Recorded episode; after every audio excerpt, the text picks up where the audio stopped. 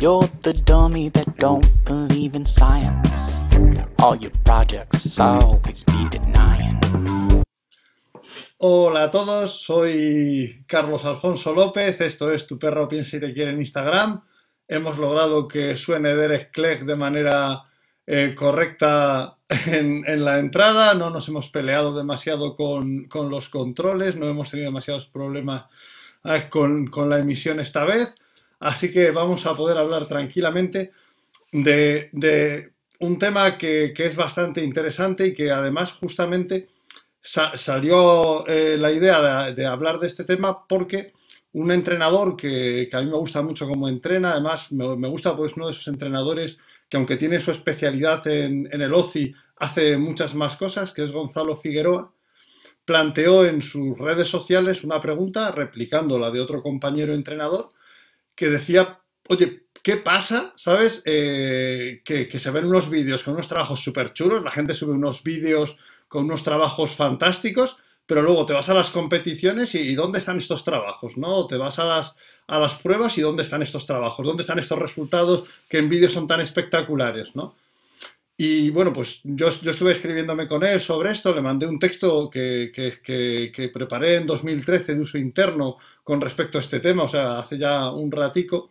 Estuvimos, a, estuvimos pues intercambiando comentarios y estuve viendo también pues lo que, lo que comentaba la gente. Y bueno, se comentaron muchas cosas que, son buenos argumentos y que son ciertas probablemente para, para explicar esta disonancia entre entre la competición, entre cómo se mostraba el perro en una competición y cómo se mostraba el perro en, en, una prueba.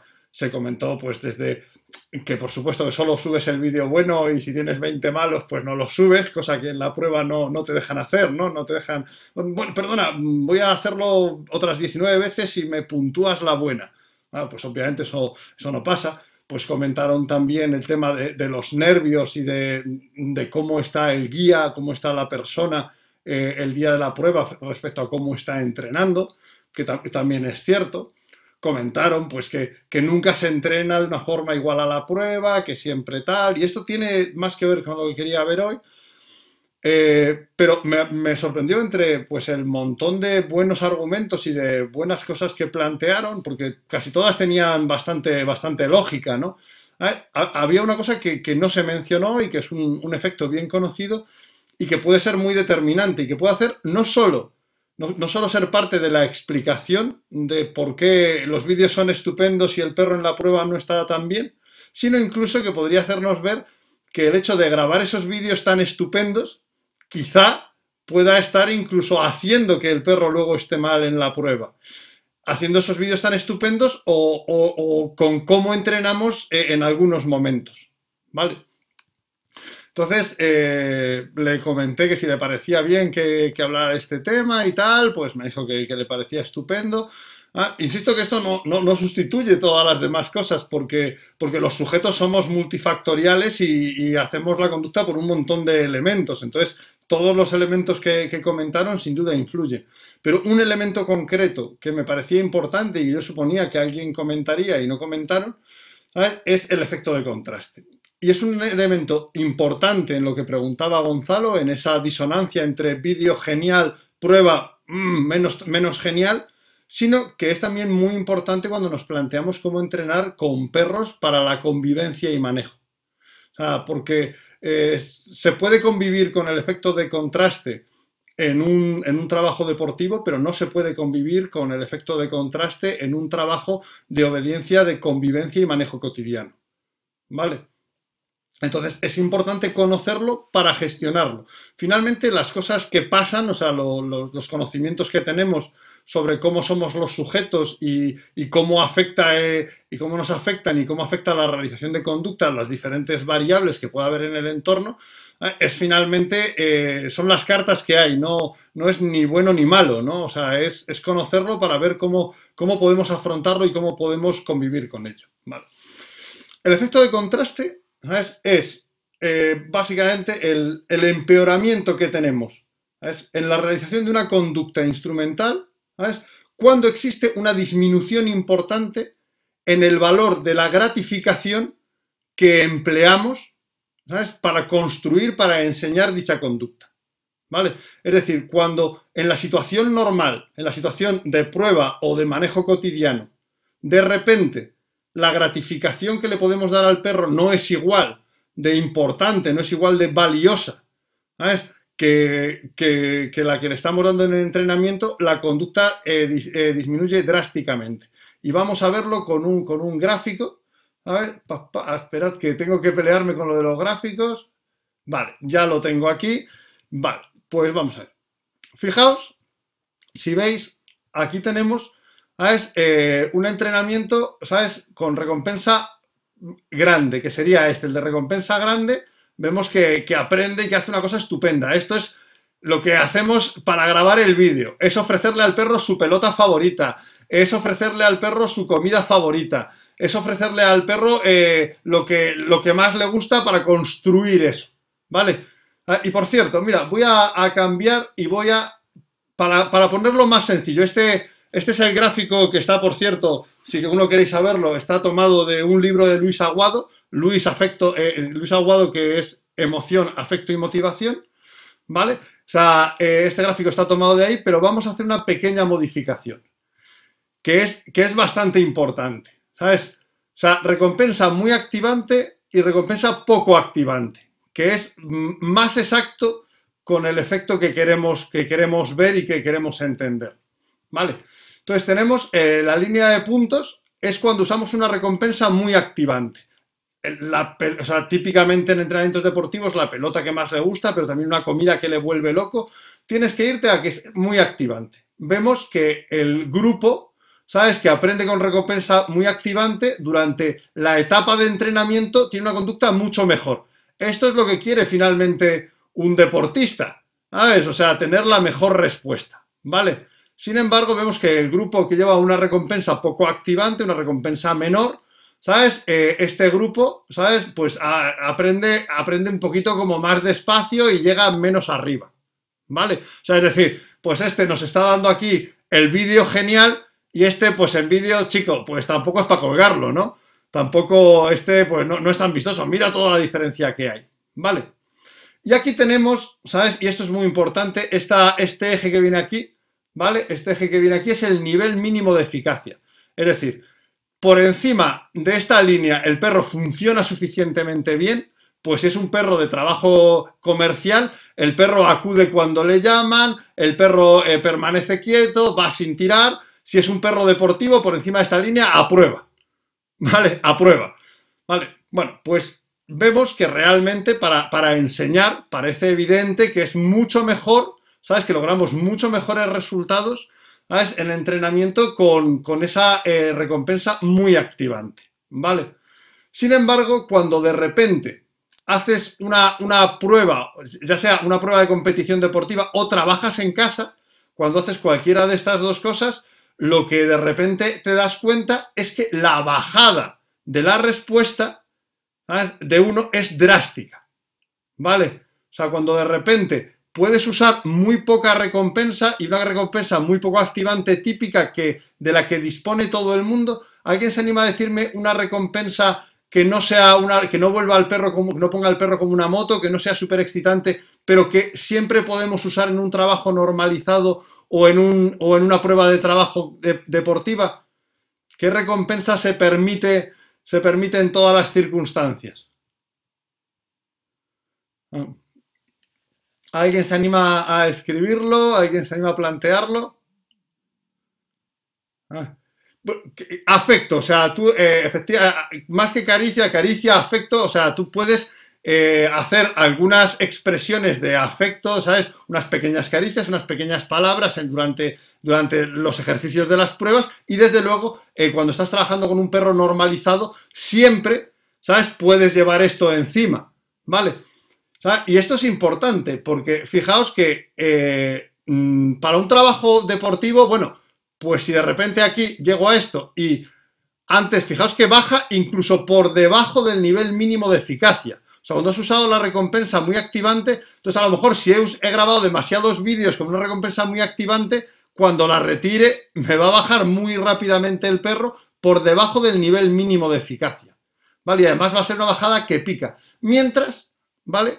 Que en, la, situación de, prueba o de trabajo en casa, el perro, ¿sabes? Que ha usado, que ha aprendido, ¿sabes? Con una recompensa poco activante, sigue progresando. Sigue progresando. ¿Vale? sigue mejorando su, su respuesta.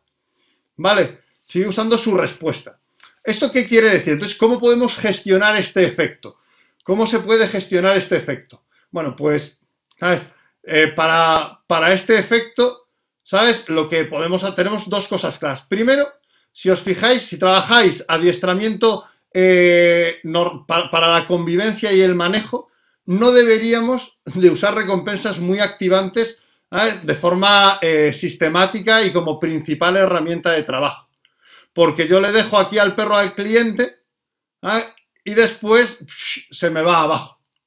¿Vale? O sea, cuando trabajamos eh, un adiestramiento eh, comercial en el que lo que importa no es que este día que no está la comida lo haga muy bien, sino que todos los días de su vida siga mejorando, deberíamos usar recompensas poco activantes.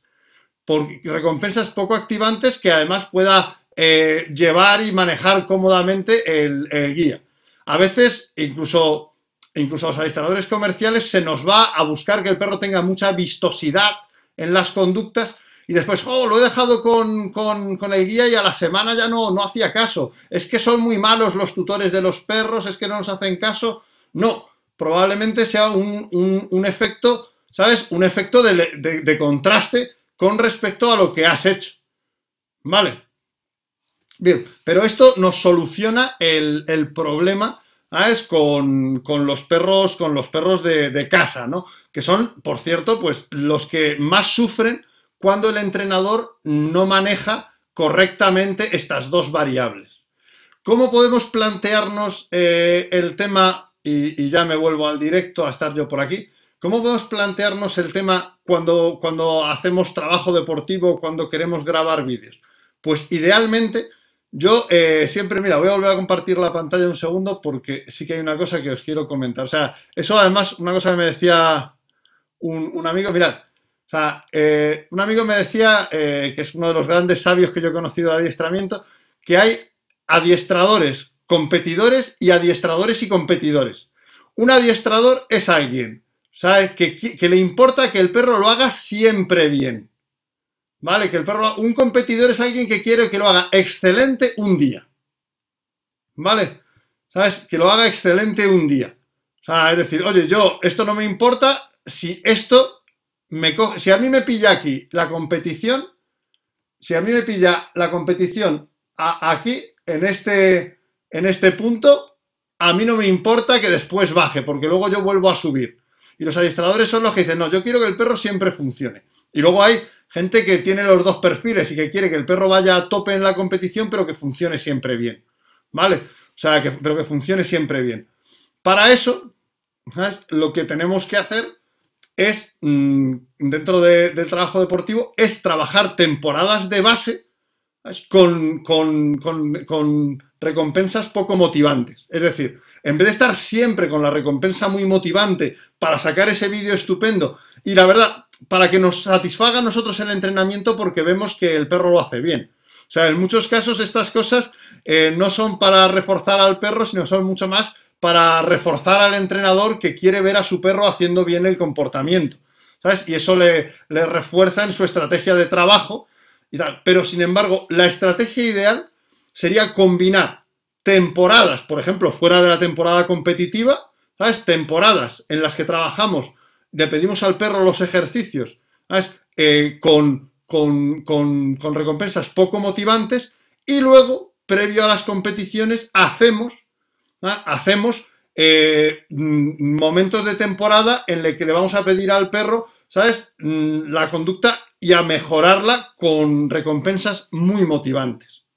¿Vale? O sea, realmente eh, en este aspecto, o sea, como vemos, el efecto de contraste eh, tiene, tiene, verdaderos problemas para los perros de manejo comercial y por eso una cosa que, que es básica es que no se trabaja igual un perro de competición que un perro comercial. Sea, esto es así. De hecho, con un perro de competición, tú trabajas y entrenas para que el día de la competición esté a tope. ¿vale? Mientras que un perro comercial tiene que funcionar bien todos los días, ¿vale? Pero incluso en los perros de competición sería bueno hacer temporadas, habría que planificar la temporada. O sea, esto es una cuestión de base. Tendríamos que ver qué, ciclos, qué macrociclos, qué mesociclos y qué microciclos vamos a meter a nuestro perro. Entonces, en ese momento de, fuera de temporada o en ese momento de inicio de la temporada, podríamos trabajar inicialmente a nuestro perro solicitándole las conductas con, una, con una recompensa poco activante, con una gratificación poco activante. O sea, podemos trabajar con el perro pidiéndole únicamente las cosas, ¿sabes? Pues con, por afecto o, o con alguna cosa que le guste pero que no le vuelva loco. El afecto es ideal para esto. Y luego, cuando se acercan las competiciones, cuando llega el momento previo o cuando quieres grabar el vídeo, subes el nivel de recompensa para que suba la eficacia y la intensidad de la conducta.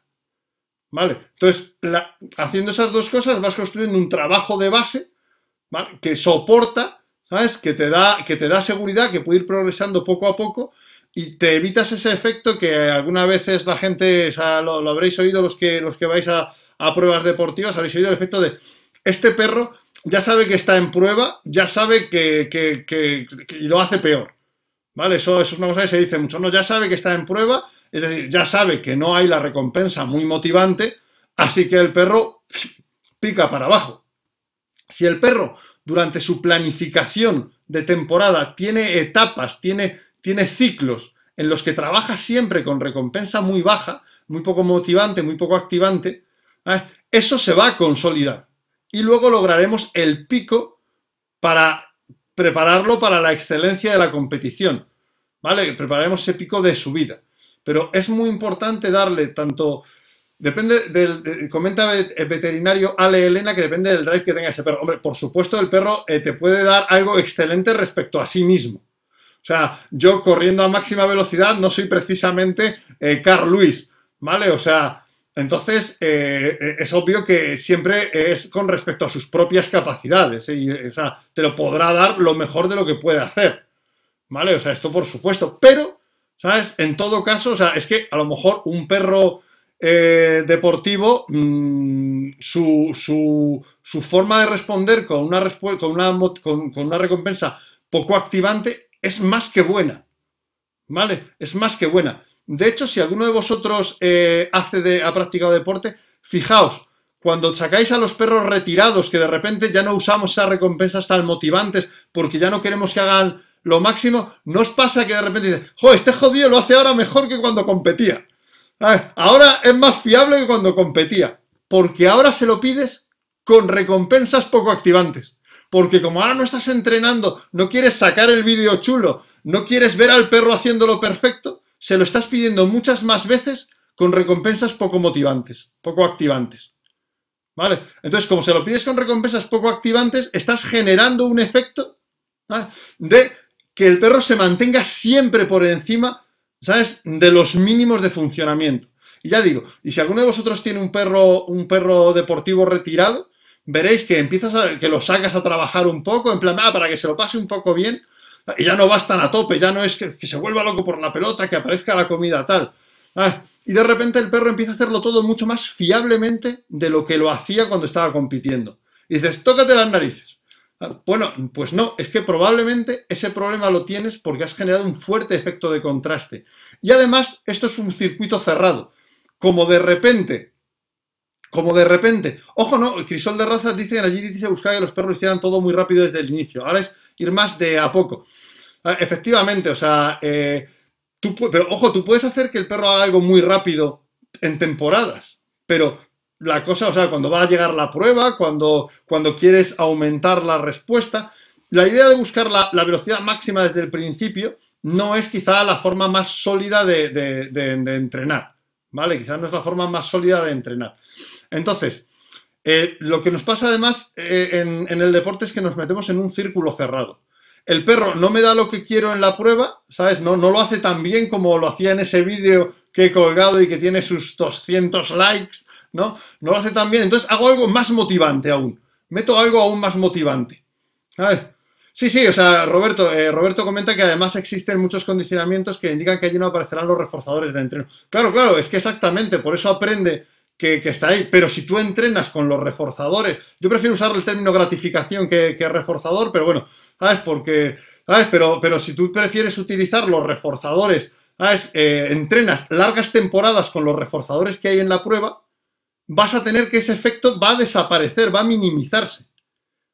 ¿Vale? Esto es muy importante, hacer largos tiempos, ¿sabes? O sea, temporadas, siempre en nuestra temporada debe haber algún mesociclo de trabajo del perro con, esa recompensa, con esa gratificación poco activante. ¿Vale? Y es una gratificación poco activante. El efecto de contraste, preguntan homogelo si podría tratarse para usarse para tratar obsesiones. Bueno, ahí tenemos, ahí, existe, mm, habría que ver eh, qué definimos por obsesión, ¿sabes? Eh, pero eso más que un, eso es un, proceso de, más bien de, extinción, o sea, pero, Pero, pero no, no, tendríamos que analizarlo más en detalle, ¿vale? Es, una, es un buen apunte y una buena línea de trabajo, ¿vale? Pero, pero, pero no, así no tenemos tiempo, ya estoy fuera de tiempo. Entonces ya digo, de repente el perro no nos hace lo que queremos en competición, pues a los entrenos aún más activación, aún más cosas que, le entusiasman, aún, aún más a tope, mejores vídeos, ¿vale? Y si además quieres y te preocupa grabar muy buenos vídeos, para los buenos vídeos normalmente vas a tener que trabajar con recompensas muy activantes, porque es lo que te dan el vídeo vistoso. A lo mejor resulta que estás metiendo un efecto de contraste sencillamente porque en esa sesión quieres que salga bien ¿sabes? Porque en esa sesión eh, quieres eh, mostrar eh, mucho de lo que hay. Comenta Crisol de Razas si también aparece la motivación intrínseca. Eso por supuesto, pero eso también depende mucho de que la labor, no todas las labores que hacen los perros les resultan intrínsecamente motivantes. Es decir, por ejemplo, el agility tiene, que, es lo que, lo que practica Mariela de Crisol de Razas, es intrínsecamente motivante, pero quizá algunos otros ejercicios o algunos otros deportes, pues algunos ejercicios no sean tan motivantes, ¿vale? Por sí mismos. Lo que sí que podemos tener siempre disponible es ese, ese, esa gratificación, esa recompensa de, baja intensidad, que de baja intensidad no es de baja calidad, ¿vale? Que es el afecto, ¿vale? Y, y eso lo tenemos siempre disponible. Entonces deberíamos entrenar temporadas, ¿sabes? Tendríamos que hacer alguno de nuestros mesociclos, ¿vale? O sea, alguno dentro de nuestro macrociclo de temporada, alguno de nuestros mesociclos debería eh, apartar. Las recompensas muy activantes, ¿vale? Y deberíamos trabajar exclusiva o casi exclusivamente largas temporadas, o sea, durante, o sea, yo los mesociclos que hago son de cuatro semanas, vaya, o sea, eso, pero por, porque, porque es como me lo organizo yo, pero cada uno se lo organizará como quiera. Pues durante esas cuatro semanas, eso sí, yo alterno, porque yo trabajo tres disciplinas, entonces alterno cuando es un mesociclo de una cosa o de otra. ¿Vale? Entonces lo alternas y logras, ¿sabes? Que el perro mantenga un alto nivel de eficacia medio. ¿Vale? Pregunta a Víctor Baraja cómo trabajar el afecto. Bueno, sobre eso tengo un par de libros y desde luego no nos da en los menos seis minutos que nos quedan de programas entonces recordad, para evitar los problemas del efecto contraste, si trabajas perros comerciales, si trabajas perros eh, que van a quedarse luego con su cliente, que los trabajas durante uno, dos, tres meses y luego van a estar 10 años con su cliente en circunstancias normales, intenta evitar todas las recompensas muy activantes. Intenta construir, aunque sea menos vistoso, intenta construir todo, ¿sabes? Eh, con recompensas poco activantes pues mejor, por ejemplo, con el trabajo domiciliario, ¿cómo lo pensaríamos? Pues eso, pues una comida pero que no le vuelva loco en vez de una pelota. O sea, eh, afecto cuando funcione en, lugar de la comida. O sea, eh, trabajar, ¿sabes? El... Preguntan por ahí un título, eh, pues mm, yo espero que mis compañeros de Dogalia, que son los que finalmente están en esto, le den algún título de mis libros para, para, que lo compre y tal, encantado, o sea, eso, feliz. Eso si, si eres entrenador de trabajo comercial, no te dejes atraer por querer que el perro sea muy vistoso. Porque además ahora, como todos vemos los vídeos tan vistosos, parece... porque para mí otro de los problemas, por cierto, de, de estos vídeos, que eso lo estuve hablando bastante con Gonzalo, es que es muy fácil montar una pieza excelente es muy fácil hacer una pieza excelente, pero es muy difícil construir un coche entero que funcione. O sea, eso también, o sea, por piezas, mira, mira mi pieza esta, mira qué bien va. Y luego cuando tienes que darle, eso es otro problema añadido. Ah, si trabajas eh, con un perro de deporte, plantea mesociclos, ¿vale? Que te permitan trabajar con, con- con recompensas de baja intensidad, ¿vale? Con recompensas de baja intensidad. Y eso era un poco lo que os quería comentar y por qué el querer, ¿vale? O sea, el querer que el perro en el vídeo salga estupendo, el querer que en el entrenamiento el perro, ¡guau! ¿Sabes? Eh, parta la pana, que eso es para, para nosotros muchas veces. O sea, para, ostras, como veo que lo hace tan bien, pues ya me quedo contento. Mm, La, la- mitad de los problemas que tenemos en entrenamiento es porque muchas de las cosas que hacemos entrenando perros, los entrenadores, es para sentirnos bien, para ver en el perro un teatrito de lo que, de lo que esperamos que aparezca el día que el perro trabaje solo. O sea, ah, yo me monto un teatrito, veo que el perro hace esto muy rápido, o veo que el perro acude a la llamada aunque haya otro perro, veo que tal y me quedo tranquilo. Y lo importante es que funcione. No, no, no es postureo, es que la gente queremos ver que las cosas funcionan. ¿Vale? Pues si no tenéis eh, ningún comentario así, pues mm, deciros que, que cuidadito con el efecto de contraste, que lo gestionéis, que podéis usar, por supuesto, recompensas de alta intensidad para obtener el máximo de puntos, pero que a lo mejor la mejor idea no es usarlas siempre. O sea, que tenemos que planificar el entrenamiento en ciclos. Un entrenamiento deportivo, ningún deportista, ningún deportista entrena todos los días intentando batir el récord en su deporte. O sea, el que quiere batir un, un récord en 100 metros, no corre todos los días 100 metros a ver cómo va de rápido. O sea, eso es un sinsentido. O sea, en general, que planteemos que el entrenamiento deportivo es que querer que el perro haga en entrenamiento lo que va a hacer en la prueba exactamente y muy rápido y muy bonito, no es una planificación adulta de entrenamiento. ¿Vale? Tenemos que construir muchas otras cosas ¿sabes? que sostienen todo esto. ¿Vale? Pues, ah, ¿queréis más vídeos de bicho? pues intentaremos eh, sacar más vídeos de bicho, que, que está la tía estupenda. Ahora, ahora está en celo y tenemos aquí la casa parcelada porque Gastón y ella pues no pueden, no pueden coincidir demasiado. Así que, pero vamos, me comprometo a hacer algún otro vídeo de bicho y, y a, y ponéroslo. Como siempre, muchísimas gracias por estar ahí. Incorporad estos conocimientos, cuadradlos con los vuestros y sacadle partido. Y que tengáis eh, buenos entrenos, pero sobre todo mm, excelentes competiciones y trabajos perfectamente fiables en vuestros clientes, que es mucho mejor que tener buenos entrenos. Hasta luego. You're the dummy that don't believe in science. All your projects always be denying. You're the one I love, you're the one I wanna give to. Things got made in half